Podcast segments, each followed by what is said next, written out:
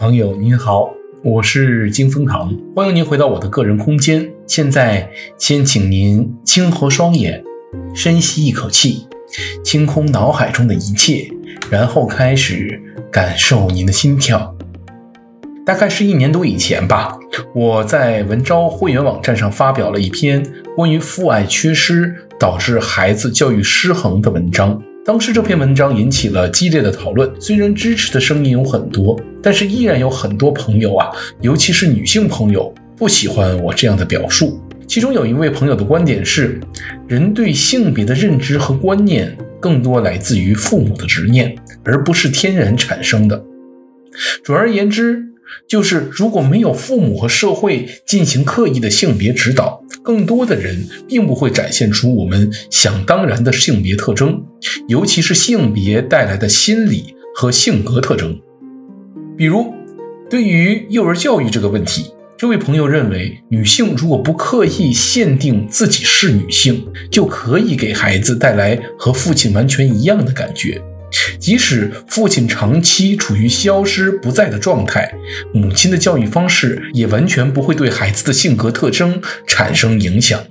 我自己的观点是，男女个性其实很大程度上受到性别的天然影响，并且彼此互补。如果家庭教育过度依赖母亲，也就是女性的话，女性性格中的一些问题，比如更加容易顺从权威，更加依赖感性决策等等。这样的教育势必会给孩子未来的人格塑造产生深远的影响。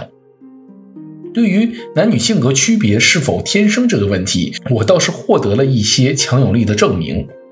我的女儿刚刚五个月大，当然我还有一个五岁大的儿子。可以说，我已经亲身经历了不同和不同性别的婴儿相处的过程。如果按照孩子出生没有性别特征的观点来看，刚出生的婴儿应该会给人差不太多的感觉。但是根据我自己的感受吧，这个差别还是非常明显的。至少就我们家而言，女婴的安全感明显弱于男婴，明显对周边人的情绪变化更加敏感，自己呢也更需要关注。同样是五个月大的时期，男婴可以让任何人抱，甚至除了吃奶之外，他对妈妈的认知都是极其模糊的。但是女婴就完全相反了，不仅完全理解妈妈的含义，更是对妈妈依恋到无以复加的地步。还有一个有趣的现象，就是无论是男婴还是女婴，对于成年人的性别都有清醒的认知。我这个小女儿最近就是只让女性抱她。妈妈、奶奶、姥姥都可以，但是所有的男性都不行。就连我这个天天和他在一起的爸爸，都被他视为危险的人贩子。当然，这么说可能还会有很多朋友质疑，你这一家的情况不能涵盖所有人。